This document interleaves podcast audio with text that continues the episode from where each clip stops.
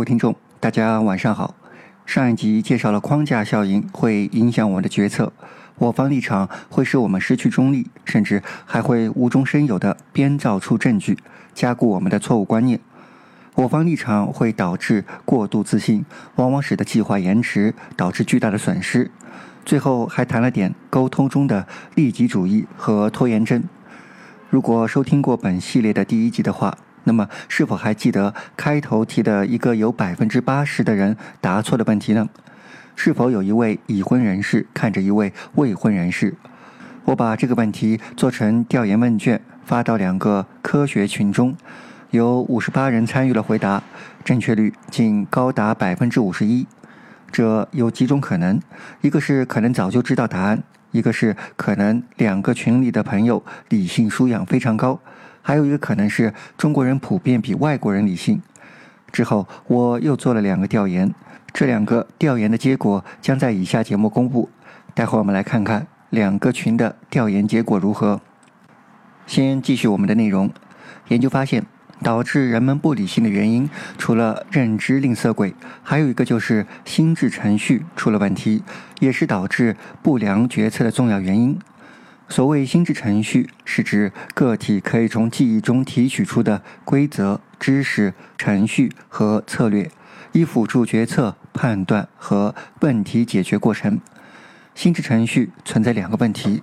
一个是个体的心智程序还未获得足以支持理性思维的规则、策略和知识，这叫心智程序缺失；二，心智程序中的某些知识本身就是导致非理性行为和思维的罪魁祸首，这叫污化的心智程序。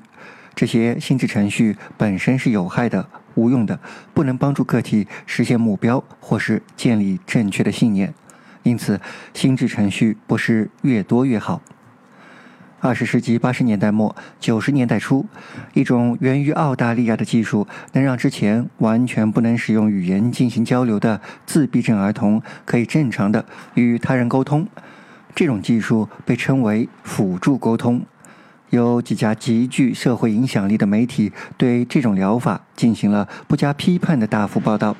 比如《新卫六十分》《游行杂志》和《华盛顿邮报》等报道声称，一位心情温和的辅助者把自己的手和胳膊与那些因自闭症的儿童的手一起放在打字机上，儿童可以用键盘打出极具文采的文字信息。自闭症儿童的父母听闻后都倍感兴奋，重新燃起了希望。然而不幸的是。这个故事并非有一个美好的结局。例如，在有的儿童训练中心，通过打字的方式叙述自己曾遭到父母的性侵犯，这些患儿随后就被强制带离了他们的父母家，直至后来法院判决这项指控无效。如果研究者不是缺乏科学性思维的话，这些悲剧原本是可以避免的。研究者在实验中没有通过设置对照组的方式对备选假设进行检验。这个研究中观察到的现象实际上可以有多种解释。在进一步检验之前，有关辅助沟通的神奇作用就被散布出去了。研究者观察到，患儿有时在眼睛没有看到键盘的情况下，也可以敲打出复杂的信息。另外，一些还没有开始学习 A B C 的患者打出了美妙的英文散文。现在通过研究发现，自闭症儿童在打字方面的优异表现有赖于辅助者提供的触觉线索。在这场由辅助沟通导致的悲剧中，那些应该为此负责的临床医生并非愚蠢的笨蛋。然而，由于他们存在心智程序的缺失，而导致了很多伤害的发生。他们的信念和行为都是非理性的，他们是由于存在心智程序缺失而表现的愚蠢的聪明人。在这起事件中，新闻媒体起了推波助澜的作用。当然，听过前一集的节目，受我方立场的影响，他们很可能根本就不会认识到问题出在哪里。我们知道有这样一些媒体人，他们连基本的常识都缺乏，就不要说一些数学的概率统计工具。错误的观念加上错误的理解，好心办坏事就是这样的。他们更愿意讲故事，而不能认识到统计数据更能反映客观事实。他们更愿意揭露别人道德层面存在的问题，作为攻击的手段，用以否定其观点。而问题的根源其实存在于广大的读者与听众中。我们受到吝啬鬼的控制，我们喜欢这样的报道，乐于接受这样的信息。我们喜欢听传奇故事，喜欢听各种小道消息。科普节目的数量远少于风水、迷信、中医、气功的节目。人们过度自信地认为自己都懂了，因为人们不喜欢别人告诉他他是错误的，以至于放弃了不断的学习。我们只有通过教育和学习，才能提高全民的整体理性水平，才能减少吝啬鬼对我们的控制。可是，如果我们的学校不教孩子们批判性思维，那么遗憾的是，我们现在看到了问题而不去解决，也就只能涂炭“后人哀之而不见之，亦使后人而复哀后人也”。当然，如果学校不教，那么作为成年人也该知道，山不过来。我过去的道理，不是吗？我想每个民族的智商都没有太大的差异。如果一个民族能更理性，是否就能获得更好、更快的发展呢？就如第一集开头，研究者在小球的价格实验中发现的，智商相同而更有理性的学生能上更好的学校。另一项研究则显示，决定孩子成绩的并非智商，而是自律。自律才是决定孩子学习成绩的关键，因此，在给孩子请家教的同时，考虑学习一些理性思维也是不错的选择。不知道我的听众中有多少是学生呢？举个手看看。我想，在一个没有宗教的包袱的国度内，不像其他国家，孩子从出生就受到洗礼，或者一出生就只能入某教，这是一种天然的优势，希望能发挥出来吧。接下来，我们来看下面一个问题。最近小明头痛，晚上睡不着。现在了解到有三个名医，各用不同的方法，都可以治疗他的头痛。假设名医都不会误诊的情况，且以下数据真实，费用都相同，那么根据以下信息，小明该选哪个名医呢？名医 A 是小明的朋友介绍的。朋友说，之前也是和小明一样，经过名医 A 的治疗，确实好了。名医 B 是小明的另一个朋友推荐的，他说名医 B 的疗效很好，据说高达百分之七十二。名医 C 是小明在权威杂志上看到的报道，说名医 C 经过不懈的努力，找到了一种治疗方案，并且通过了对照组检验。报道说，过去那些没有设置对照组的。疗效让人怀疑。报道还提到了这次测试具体的实验数据，分为两组：给药组和安慰剂组。给药组总共有二百七十六个病人参加，其中两百人疗效显著；参加安慰剂组总共有六十五个病人，其中五十人自己痊愈了。小明犹豫不决，不知道该选哪个名医。小明更倾向于名医 A，不然就选名医 C。但还没有考虑好。那么，如果您是小明，您会选择哪个名医呢？为什么？先想一下。我先公布一下两个群的调研结果。总共二十八人投票，其中选名医 A 的有六票，占了百分之二十一；选名医 B 的有四票，占了百分之十四；选名医 C 的有五票，占了百分之十七；随便选一个的有三票。占了百分之十，都不可信的有十票，占了百分之三十五。不知道各位听众会选哪位名医呢？我想经过上面的自闭症案例，应该多数都不会选择名医 A 和名医 B。看上去名医 C 比较靠谱，两百七十六个病人治愈了两百人，治愈率百分之七十二，而且还设置了对照组，有什么可以不放心的呢？那么，我们再看一下对照组的情况：五十个人自己恢复了，那么五十除以六十五，达到百分之七十六。自己恢复的高达百分之七十六，比治疗组还要高。那么，这种治疗方案到底是在治疗还是在延缓恢复呢？所以，正确的答案是都不可信。这两个群的准确率只有百分之三十五了。从中我们可以看到，实验设计的缺陷会直接导致实验结果的不可信，而即使实验设计合理，也可能因为缺乏相关的知识得出错误的结论。这个问题中，就是因为忽略了考虑备选方案的情况，人们因为缺失检验备选假设的心智程序，就会导致得出很多错误的结论。我们再来看一个例子，看看在这个例子中我们会忽略什么。这是在《数学教你不犯错》一书中提到的。二零一一年六月，威斯康星州的共和党人发布了一则新闻：大肆吹捧州长斯科特·沃克尔创造了就业增长的新纪录。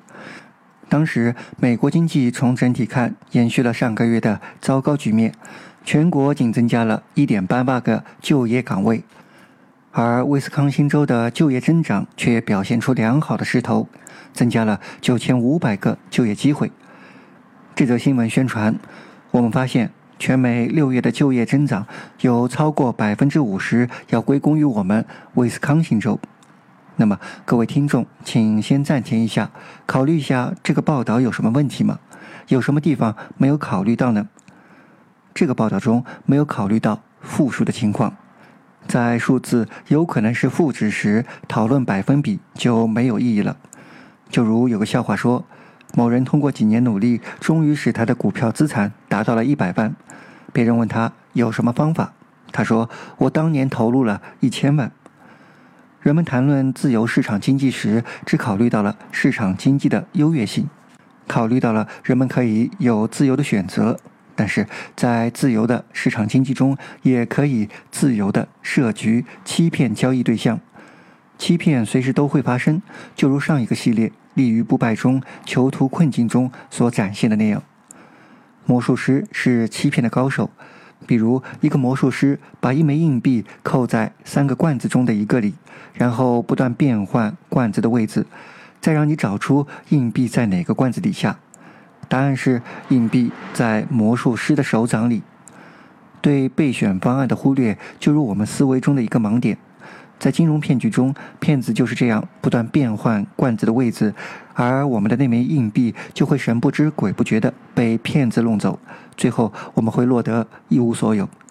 所以，遇到事情我们要多考虑一下。个人确实会有考虑不周的地方，即使深思熟虑后也会犯错。那么，三个臭皮匠赛过诸葛亮，通过多人一起。理性思考，弥补自己的思维中的漏洞，才能更好的提升。因此，加入科学群是很有必要的。如果有兴趣加入我的群的听众朋友，可以给我留言。当然，一个群太大也不好，最多一百五十人。为了有一个良好的探讨聊天的氛围，入群者都要严格遵守群规。而在平时，要记得，对于个人而言的优势策略就是不断的学习。就如看过魔术揭秘后，下次就不会再被同样的魔术欺骗了。安装了心智程序，也就不再容易犯错了。另外，研究发现，人们的思维总是倾向寻找证实假设的证据，而非寻找证伪的证据。我们不是在寻求真理，而是一直在寻找支持我们观点的证据。彼得·华生设计了一个四卡选择任务进行测试。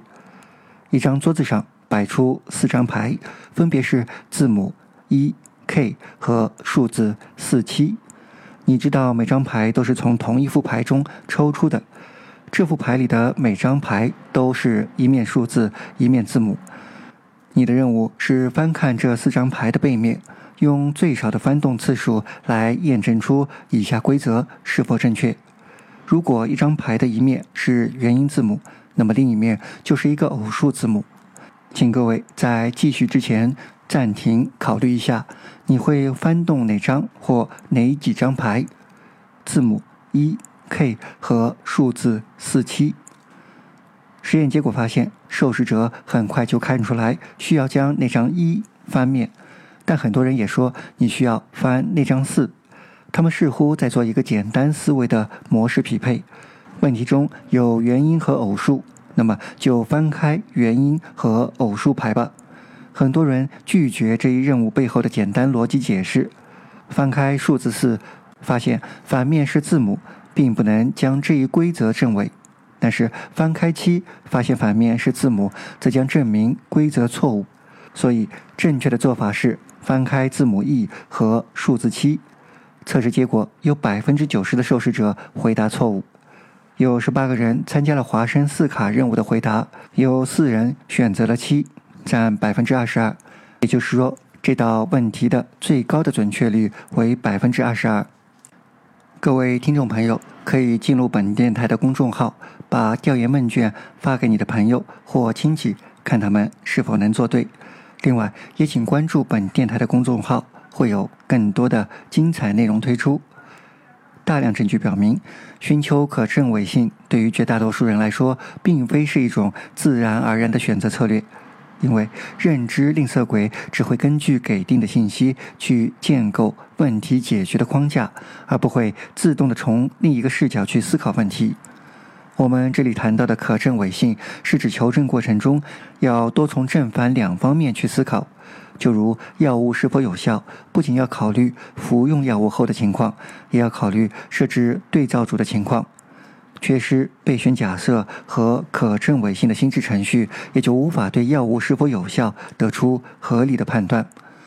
可惜的是，即使大样本随机双盲试验已经成为国际公认的检验疗效的金标准，可以说这是经过无数经验教训得出的结论。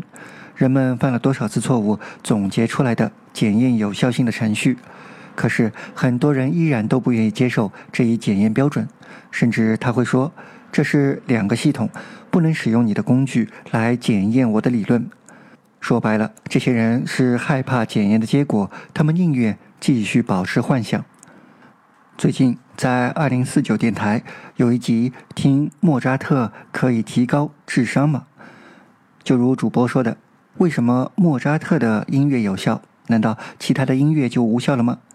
如果拥有可证伪性和对备选假设的思考，那么很容易看出这就是一个虚假的命题。现在坏消息是，人们都不擅长寻求证伪的证据，而好消息是，这种寻求证伪的心智程序是可以通过教育和学习获得的。接下来的这个实验，在左老板聊科技中有讲到过。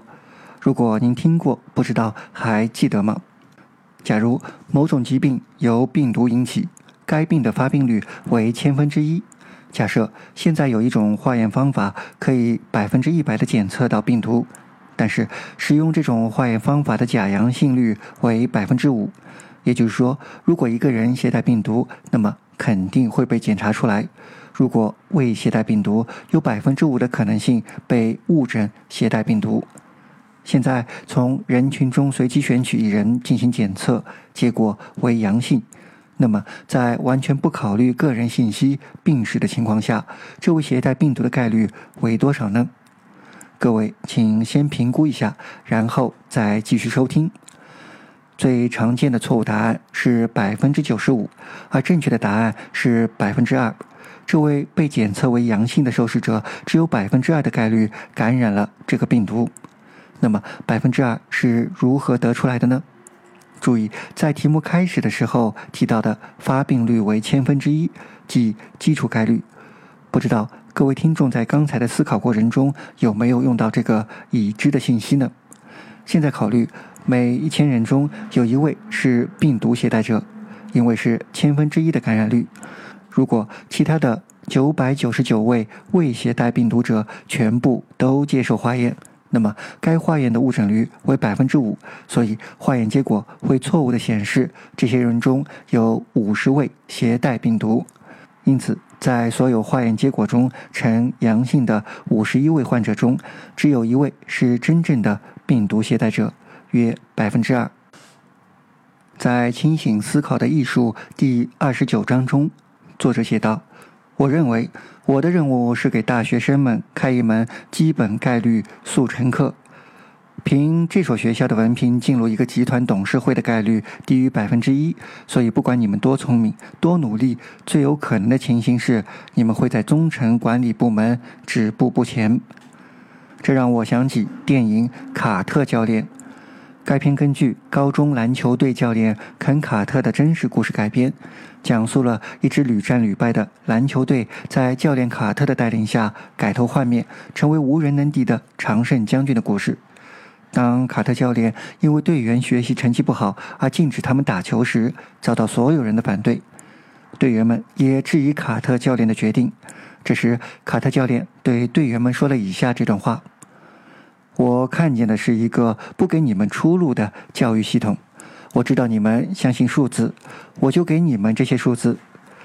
李斯满高中毕业率是百分之五十，毕业生其中有百分之六能上大学。也就是说，每次我走进体育馆看到你们时，其中只有一个人能上大学。该死的卡特教练！如果我不能上大学，那我会怎么样呢？这个问题问得好。对于在美国的黑人来说，答案很可能就是坐牢。我们这个社区，十八到二十四岁男性黑人百分之三十三都会坐牢。现在看看你左边的人，再看看你右边的那个人，你们其中有一个就会坐牢。在李士满长大的你，坐牢要比你上学几率大百分之八十。这就是你们要面对的。这就是事实。你们回家后仔细想一想你的未来，看看你们父母的现状，扪心自问：我想要更好的未来吗？如果答案是肯定的，那么明天我们这里见。卡特教练通过基础概率的事实来说服这些不爱学习的学生们。你看，掌握点基础概率就能很好的提升你的说服力。如果某天当你的孩子质疑为什么要学习的时候，你也可以试试卡特的这套说辞。今天就是这些内容了。心智程序还有很多，许多都涉及到数学知识。这些心智程序只要愿意学习，每个人都可以学会。为自己的大脑装配上这些心智程序，尽量避免出现非理性的行为和信念。难得理性系列就先讲到这里。最后总结一下今天的内容：一、导致人们不理性的原因，除了认知吝啬鬼，心智程序出现问题也是导致不良决策的重要原因；二、忽略备选假设与可证伪性；三、学会使用基础概率。如果各位听众觉得本节目内容不错，请点赞评论。如果各位听众觉得本节目内容也会对您的朋友有所帮助和提升，请积极转发推荐。如果各位听众愿意更多的支持本电台的持续发展，欢迎关注微信公众号“建心不艰辛”，同时积极参与本电台的调研投票活动。最后，感谢各位的收听，各位听众晚安。